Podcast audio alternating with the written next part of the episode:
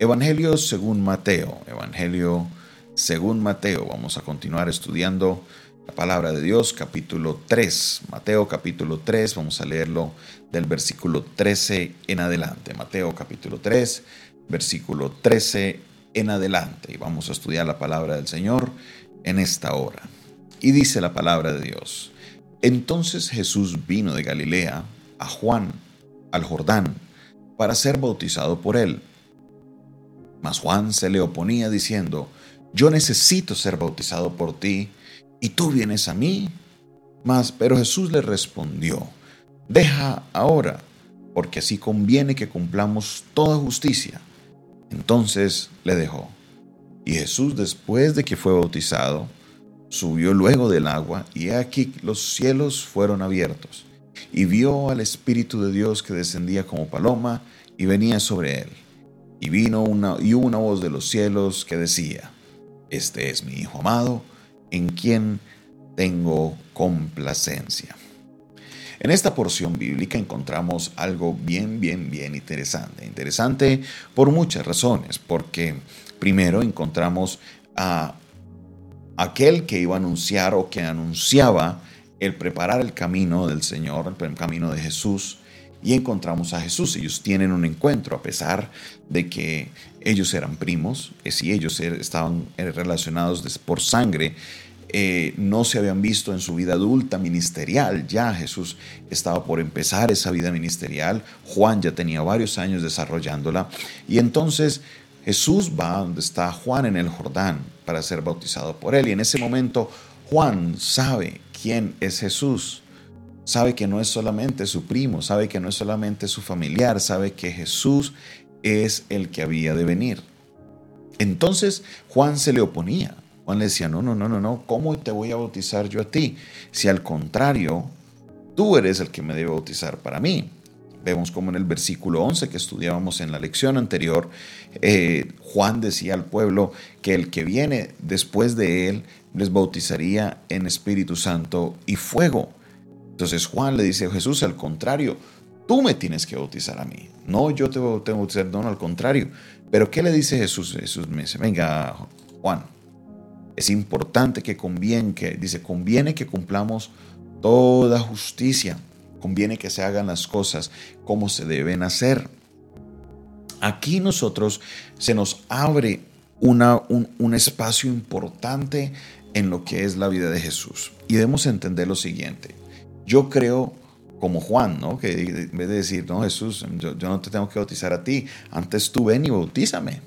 ¿Por qué? Porque Jesús es el Hijo de Dios, Jesús es el Mesías, el que había de venir. Pero Jesús dice, no, debemos obedecer, debemos cumplir toda justicia, debemos cumplir con todo lo que está establecido. Y Jesús, siendo el Hijo de Dios, que en vez de él bautizar, en vez de Juan bautizarle a él, él podría haber bautizado a Juan, Jesús se somete a la voluntad de Dios y cumple con lo que había que hacer. Porque esto llama la atención? Porque estamos en un tiempo en el cual muchos creyentes ah, se quieren abstener de bautizarse. Dicen, no, es que no tengo, todavía no estoy listo para ese compromiso, el del bautismo. Y se les olvida que el compromiso empezó cuando se decidió hacer la oración de fe y entregar su vida a Cristo.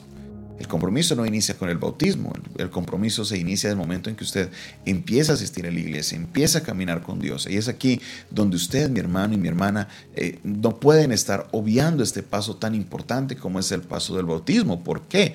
Porque si Jesús, siendo el Hijo de Dios, siendo el Mesías, siendo el que había de venir, siendo el que se estaban cumpliendo toda la palabra y las profecías, siendo el que nos iba a bautizar con Espíritu Santo y fuego, fue y se sometió a la voluntad de Dios diciendo, no, aquí estoy Juan, bautízame. Juan, no, pero es que ¿cómo lo voy a hacer si debe ser al revés? Jesús le dice, vamos a hacerlo. Juan, bautízame. Jesús fue y es bautizado por Juan el Bautista. Si Jesús es el Hijo de Dios, a veces ¿qué nos creemos nosotros? ¿Nos creemos superior a Jesús? No, Debemos ser obedientes. Ay, pastor, pero es que el bautismo nos salva. Tienes la razón. Y es muy importante que usted, amigo, hermano, amiga, hermana que me está escuchando en esta hora, entienda que el bautismo no salva a nadie. Quien salva es Jesucristo y a nosotros nos salva la fe en Él. Eso es la salvación. Pero una persona que salva es una persona que se bautiza. ¿Por qué? Porque los cristianos somos seguidores de Jesús. Los cristianos seguimos las pisadas de nuestro Maestro. Y si nuestro Maestro fue y descendió a las aguas, debemos hacerlo. No nos podemos considerarnos cristianos si no estamos siguiendo los pasos del Maestro. Tristemente conocemos casos de creyentes que tienen 5, 10, 15, 20, 30 años y no se han bautizado y la pregunta es ¿por qué? Ay, no, pastor, es que yo vivo en unión libre y no me he podido casar. Bueno, pues vaya, cásese. Arregle su vida con el Señor.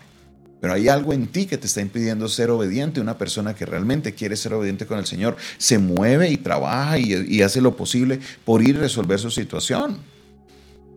Pero ¿por qué darle tanto largue a este paso que es el bautismo, mis hermanos? No podemos hacerlo. Tenemos que nosotros seguir las pisadas de nuestro Señor Jesucristo. Y entonces, ahí, ahí en ese momento, es cuando obedeceremos, seguiremos en obediencia a nuestro Dios. En el versículo 16 encontramos una escena interesante. Dice, y Jesús después que fue bautizado subió luego del agua, y aquí los cielos fueron abiertos. Preste atención, dice, y vio al Espíritu de Dios que descendía como paloma y venía sobre él. Y hubo una voz de los cielos que decía, Este es mi Hijo amado, en quien tengo complacencia. Esta escena es importante entenderla y voy a tratar en los pocos minutos que me quedan con eh, explicar esta escena tan importante porque aquí vemos una revelación de lo que conocemos no somos como la triunidad o la trinidad. Es cierto, la palabra Trinidad no aparece en ninguna parte de la Biblia, pero no quiere decir que no, hable, no se hable de ella. Si no, vaya, miren el libro de Génesis en qué parte se habla de la fe. En ninguna parte aparece la palabra fe, pero ¿sabe qué? Hoy le decimos a Abraham que él es el padre de la fe. No es necesario que la palabra se tenga que escribir para decir que el concepto existe o no. El concepto existe claramente porque podemos ver en el principio, dice Juan, era el verbo, ahí está el Hijo. En el principio creó Dios, el Padre, los cielos y la tierra. Dice la palabra de Dios que la tierra estaba desordenada, vacía y que y el Espíritu de Dios se movía sobre la faz de las aguas. Ahí vemos los tres partes de esta unidad, de esta naturaleza divina que nosotros entendemos como la triunidad. Aquí estamos viendo esta revelación de nuevo. ¿Por qué? Porque está Jesús, el Hijo, viene el Espíritu Santo que desciende en forma de paloma sobre Jesús y está la voz del Padre que desde el cielo que nos dice y una voz de los cielos que decía, este es mi Hijo amado en quien tengo complacencia. Claro, Juan Mateo no escribe y esta era la Trinidad, no, pero estamos viendo cómo las tres eh, personas que son parte de la Trinidad se manifiestan en ese momento importante y nos ayudan a entender no el concepto de un Dios eh, unitario como muchas veces se quiere presentar y esto todo sucede a raíz de la incapacidad del ser humano de comprender los misterios de Dios. Sí, que la Trinidad no es fácil de comprenderla, claro que sí, no lo es, no es un concepto que uno de una diga, ah, sí, ya lo entendí, no, entendemos que es un Dios en tres personas y si nos ponemos con todos los detalles, nuestra mente va a chocar con ciertos conceptos porque nuestra mente no está preparada para entender completamente la naturaleza de Dios. Claro, el ser humano no tiene la mente lo suficientemente grande para entender quién es Dios, pero, pero, es muy importante que entendamos que el hecho de que yo no lo entienda quiere decir que yo tenga que cambiar la naturaleza de Él para poderla entender. No, no, no, no, no, para nada. Dios es Dios y la Biblia nos manifiesta que Él es un Dios en tres personas. Mire que no dice que la fuerza de Dios descendió sobre Jesús, no. A veces muchos consideran esta doctrina que se entró por medio del grupo Testigos de Jehová, que el Espíritu Santo es una fuerza, no, el Espíritu Santo es una persona la persona del Espíritu Santo. Dice Mateo, perdón, dice Juan el Bautista, el que viene después de mí les bautizará con el Espíritu Santo y fuego. Entonces, nuestra mente tiene que aceptar ciertos conceptos de parte de Dios que están ahí, porque Dios es muy grande, Dios y su naturaleza es algo maravilloso. Y, de verdad que hay cosas en las que uno va a decir, bueno, eso, eso está claro en la Biblia de que está, cómo funciona, no lo sé, no tengo por qué entenderlo, a, completo. Sí, hay personas que lo explican muy bien y todo, pero mi hermano y mi hermana no se deje llevar por doctrinas erróneas solo porque usted no entendió la naturaleza de quién es Dios. Vemos claramente a las tres personas está el Hijo, quien es bautizado, está el Espíritu Santo, quien desciende en forma de paloma, y viene la voz del Padre, quien dice, este es que mi Hijo, este es que mi Hijo, aquí está habla, por eso sabemos que habla el Padre, este es mi Hijo amado, en quien tengo complacencia.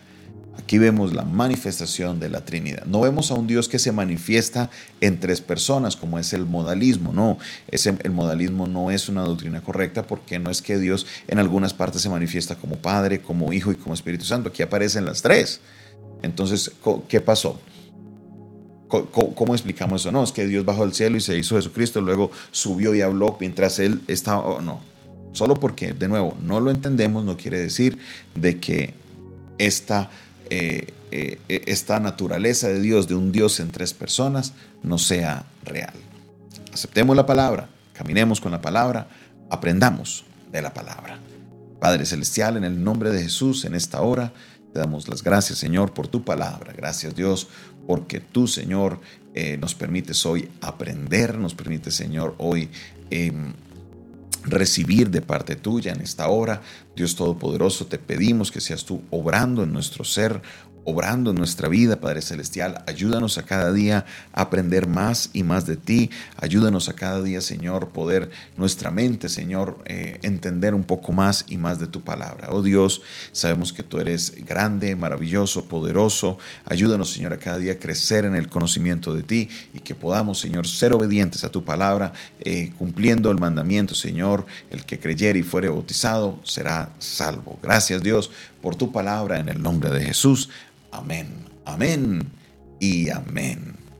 Esta fue una producción del Departamento de Comunicaciones del Centro de Fe y Esperanza, la Iglesia de los Altares, un consejo oportuno en un momento de crisis. Se despide de ustedes su pastor y amigo Jonathan Castañeda, quien les invita a que si esta palabra fue de bendición para ti, no olvides darle el dedito arriba de me gusta. Si eh, este video crees que puede ser de bendición para otra persona, no olvides compartirlo. También no olvides suscribirte a nuestro canal y si quieres aprender un poco más de nuestro ministerio, nos puedes escribir al 316 617 7888. Dios te bendiga, Dios te guarde